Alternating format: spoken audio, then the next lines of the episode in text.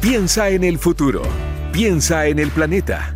Piensa circular para hablar de sustentabilidad y economía circular y hacer las cosas de la mejor forma. Piensa circular en cooperativa con Osvaldo Lizama y Daniel Fajardo. Muy buenos días, sean todos bienvenidos y bienvenidas a un nuevo capítulo de Piensa Circular en Cooperativa. Los saluda Osvaldo Lizama y junto a mí está como siempre, como todo este verano caluroso, el gran Daniel Fajardo. Daniel, ¿cómo estás? Bien, Osvaldo, muy muy bien. ¿Y tú? Muy bien, muy bien, disfrutando del sol, no de las vacaciones, porque estamos trabajando, así que no, podemos decir lo mismo. Eh, y por eso nosotros estamos aquí para acompañarlos como cada sábado con Piensa Circular por Cooperativa. Piensa circular en cooperativa. Es una presentación de Súmate a la campaña de Coca-Cola por un mundo sin residuos. Infórmate más en coca-coladechile.cl.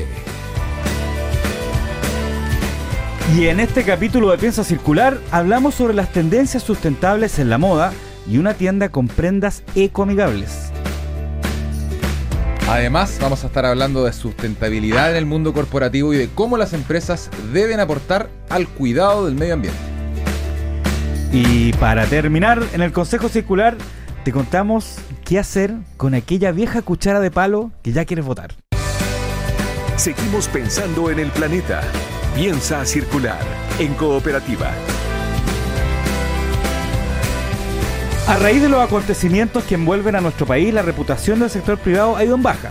84% de los chilenos tienen una visión negativa del sector empresarial, según un estudio de inteligencia reputacional en octubre de 2019. Es por eso que surge como una necesidad replantearse el rol que cumplen las empresas con el entorno. La ONU Planeta Desafíos eh, entrega algunos desafíos para el sector privado a miras del 2030. Y justamente para hablar sobre estos desafíos, estamos en el estudio con Felipe Mera y Germán Yavar, ambos fundadores de la consultora Good Life Experience, dedicada a asesorías sustentables. Bienvenidos a ambos. ¿Qué tal muchachos? ¿Cómo están? Muy bien, muchas gracias por la invitación. Eh, gracias a ustedes por, venir. Eh, bueno, primero preguntarles qué, cuál es el trabajo que hacen en Good Life Experience. Eh, me imagino que es, como una especie de asesoría para las empresas para que puedan volverse más sustentables y también de paso ayudar al planeta. Mira, nosotros somos una consultora que nos especializamos en integrar un sello social ambiental en la cultura corporativa a través del diseño, eh, desarrollo e implementación de experiencias. Nosotros trabajamos directamente con las áreas de recursos humanos y marketing a través de sus acciones. Pero antes de ir como más de Woodlife, me interesa al final contar cómo nace Woodlife y por qué al final eh, nos ligamos a lo que son los ODS. ¿ya? Woodlife nace como un proyecto personal junto a Felipe, apoyando a un grupo de familias vulnerables en Pichilemu ¿ya? donde empezamos a hacer este apoyo a familias que tenían hijos con situación de discapacidad y nos metimos al mundo de la inclusión. ¿ya? Y dentro de este mundo de la inclusión empezamos a darnos cuenta que era una necesidad eh, no solamente en Pichilemu, sino global, y que existían otras necesidades sociales y ambientales. Y ahí fue junto a Felipe que inventamos este proyecto, lo creamos y lo hemos ido puliendo hasta que nace esta consultora que se especializa en experiencias para personas para integrar este sello. Y este sello se hace a través de las acciones, que estas acciones pueden ser marketing como una activación, cómo fidelizar a un consumidor, o puede ser dentro de recursos humanos, cómo eh, fidelizar al cliente interno y integrarle este sello a través de acciones. Pero hablemos, hablemos un poco en español, porque en realidad, eh, para que la gente entienda de qué se trata, ustedes van a una empresa o a una persona y lo ayudan a qué? Nosotros vamos, por ejemplo, al departamento de recursos humanos, al departamento de marketing, conversamos con la empresa, vemos el nivel de desarrollo sostenible que tiene y ahí es donde entra Goodreads y le hace una propuesta. Le dice, ok, el año pasado trabajaron de esta manera, estas fueron las acciones, estos fueron los proveedores y el impacto que realizaron y nosotros les decimos, creemos que lo pueden hacer mucho mejor, creemos que podemos integrar un sello, que podemos generar un valor compartido eh, con el proyecto que ellos están haciendo. Entonces, Goodreads entra como una consultora que se al final se, encadena a la empresa y le integra este sello a través de una asesoría. Entonces le decimos, ¿sabéis qué? Te recomendamos hacer la activación de marketing de esta manera, con estos proveedores y reciclando al final todos los residuos. O en recursos humanos te recomendamos hacer este team building conectando a las personas con la naturaleza y promoviendo al final un valor compartido. Ahora, el, el trabajo, eh, me imagino que ustedes toman como referencia al Objetivo de Desarrollo Sostenible, ¿no es cierto? O, en gran parte. Nos alineamos nosotros a, esos 17 principios. Ya. Eh, bueno, esos 17 principios que fueron acordados el 2015, que está destinado principalmente a gobierno, también se hace participar el sector privado. Ahora, no todos esos 17 principios van completamente alineados y articulados a lo que tiene que hacer la empresa. Pero lo que nosotros vemos cuando llegamos a una empresa y analizamos su cultura corporativa es ver en qué nivel de desarrollo están esa empresa con sus estrategias de sostenibilidad articulados con los objetivos de desarrollo sostenible. Ahora, el tema de, de, la, de, la, de la forma sustentable, del objetivo sustentable de la empresa ese objetivo lo ponen ellos, ustedes les recomiendan o ustedes les dicen, mira, yo creo que ustedes deberían enfocarse a este tipo de sustentabilidad, a esta otra. Y a hacer otra pregunta sobre la misma, eh, ¿cómo es el desarrollo interno? Porque pueden haber empresas que hacen muchas cosas, digamos, pero finalmente si la gente al interior no, no entiende y no se empodera de lo sustentable, termina haciendo justamente acciones más de marketing que acciones eh, eh, con peso, digamos. Exactamente, y es muy importante lo que tú mencionas porque tiene que ver también con este cambio de paradigma que estamos viviendo. Tú al inicio del programa dijiste que hay una percepción negativa de un 84% de la población que cree que el sector empresarial no está contribuyendo a la sociedad, no se está haciendo parte.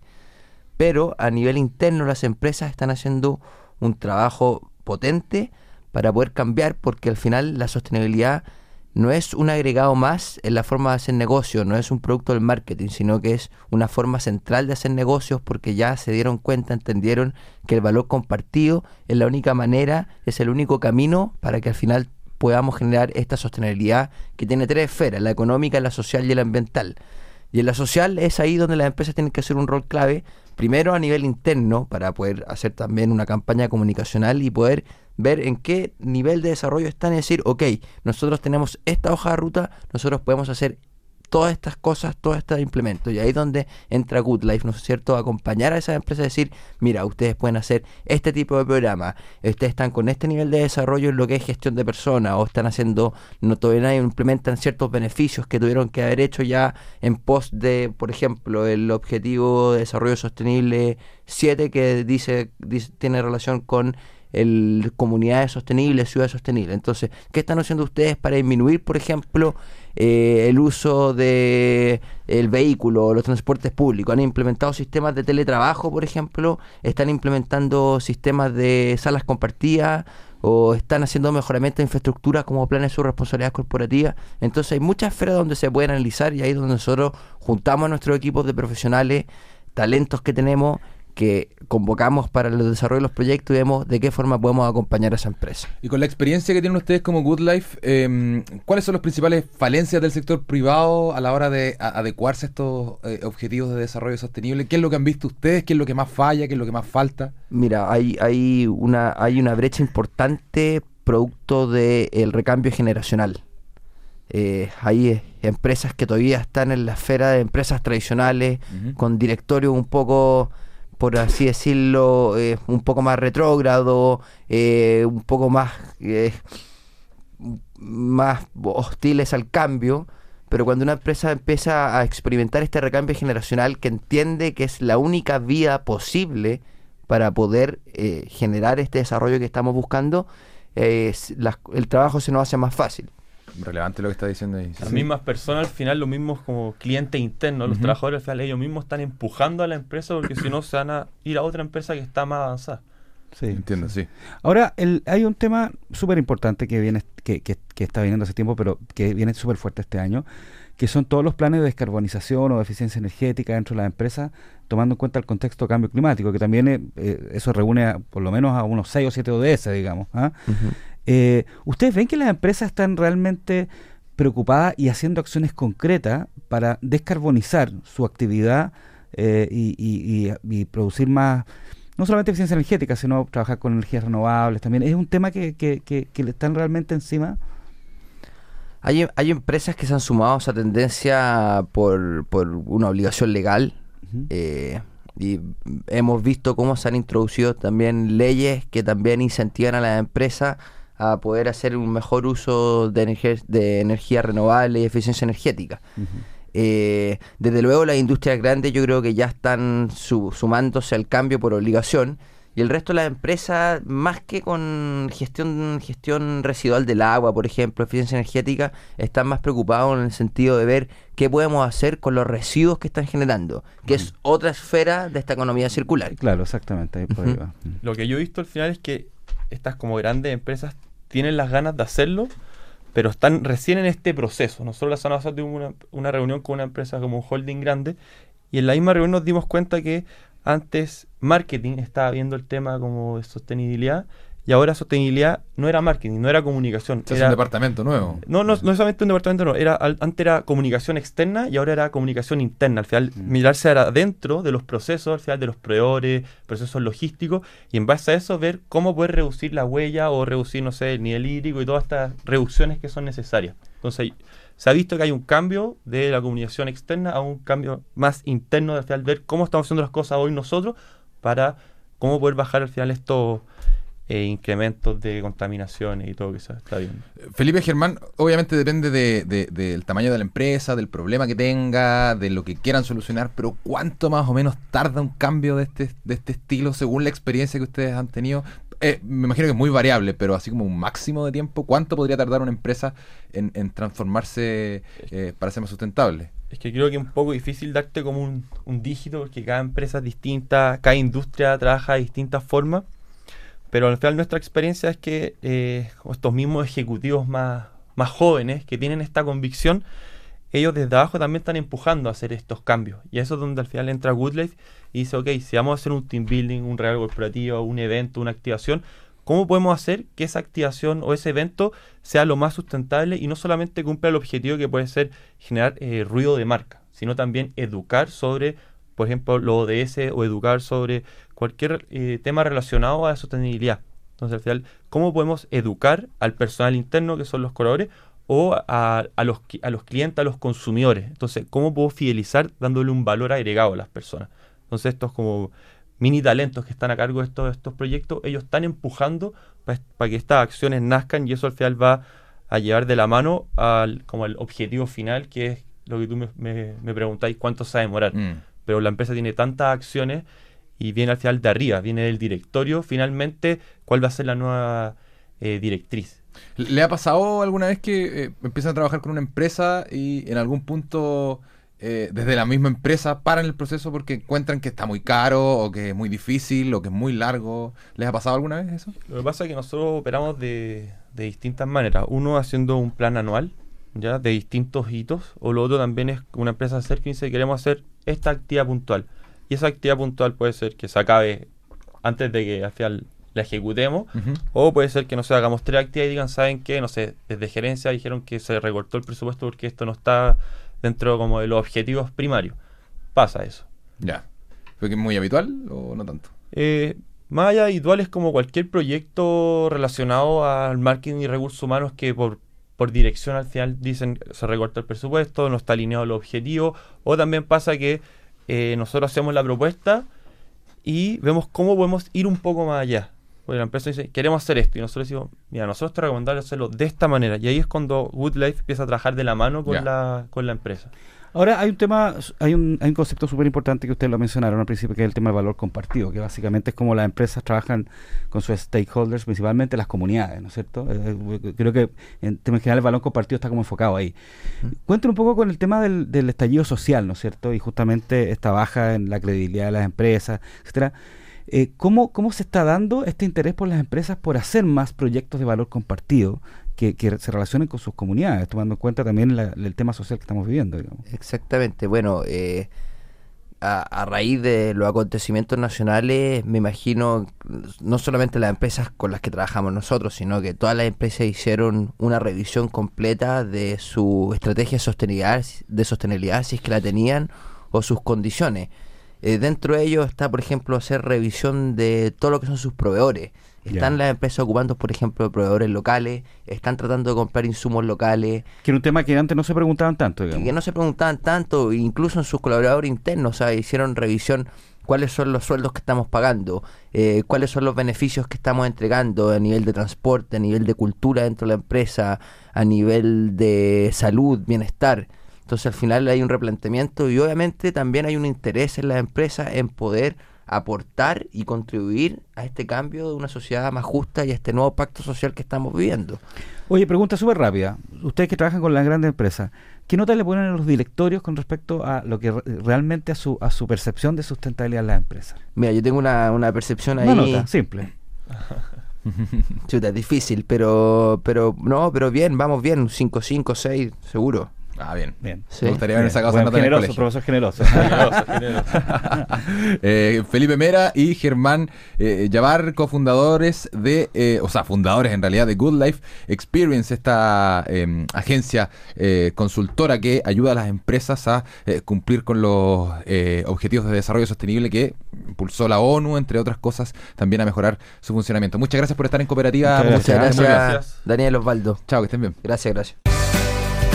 Sustentabilidad, reciclaje y buenas prácticas. Piensa circular en cooperativa. En Chile solo se recicla el 10% del plástico. El plástico con que se fabrican las botellas de agua, jugo y bebidas es un insumo muy importante para la fabricación de nuevos productos, desde caja para fruta hasta ropa. Por eso es importante reciclarlo, siempre. Recuerda, el plástico no es un residuo. Hablemos ahora sobre moda sustentable. Porque la industria textil se está convirtiendo obviamente en una tendencia, eh, los productos amigables con el medio ambiente. Bueno, no solo en la, industria textil, en otras industrias también. Pero en Chile se instaló una tienda que ha estado desarrollando un concepto de economía circular en su negocio. Una tienda de ropa estamos hablando. ¿De qué se trata esto? Nos cuenta nuestro periodista Mariano Reyes. La segunda industria más contaminante, la moda juega aquel rol en la contaminación mundial debido a los desechos y también a la producción de los textiles. Responsabilidad en la producción es a lo que apelan los expertos en dos corrientes, cómo hacer telas más naturales, por ejemplo, a base de frutas o materiales orgánicos, y también abordar el reciclaje de las prendas. Es este último punto el que inspira la tienda Ikigai, donde se invita a las clientas a donar prendas antiguas para confeccionar nuevas piezas.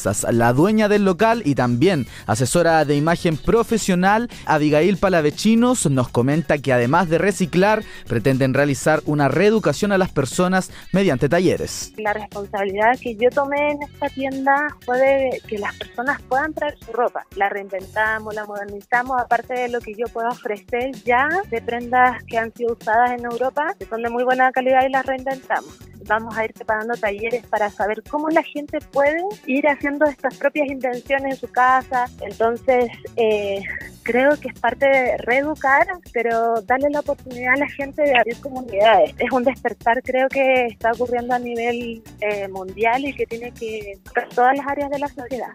El sentido circular del emprendimiento se apega a no desechar prendas ya confeccionadas y utilizarlas como materia prima. Es así como ese viejo pantalón o la polera que ya no usas puede modificarse, transformarse para que así no termine en el cajón haciendo espacio o en la basura contaminando el mundo.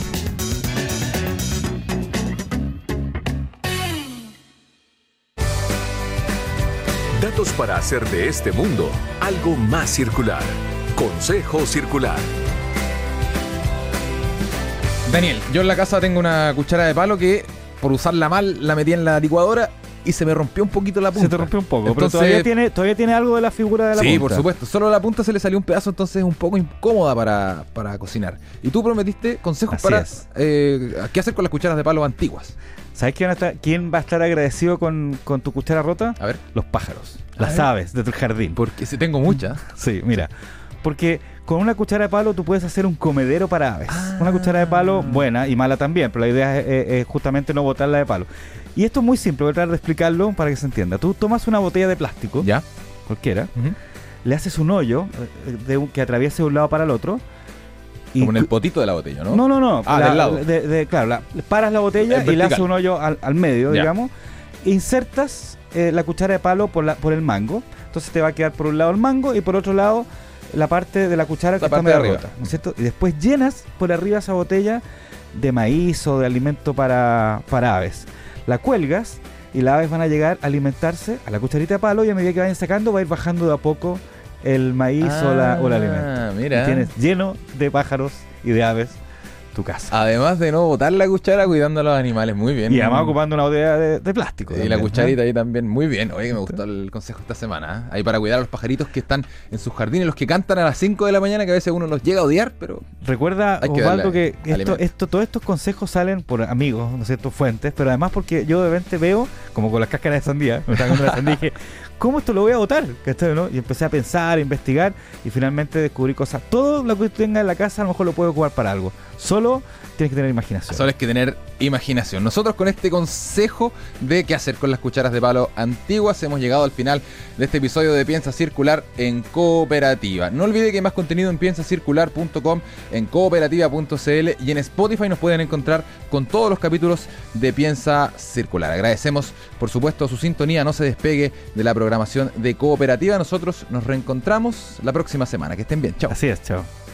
Fueron los temas de sustentabilidad y economía circular que hacen girar el planeta. Piensa circular.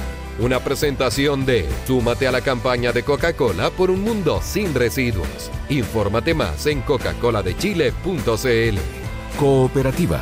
Todas las noticias, todos los días, todo el día.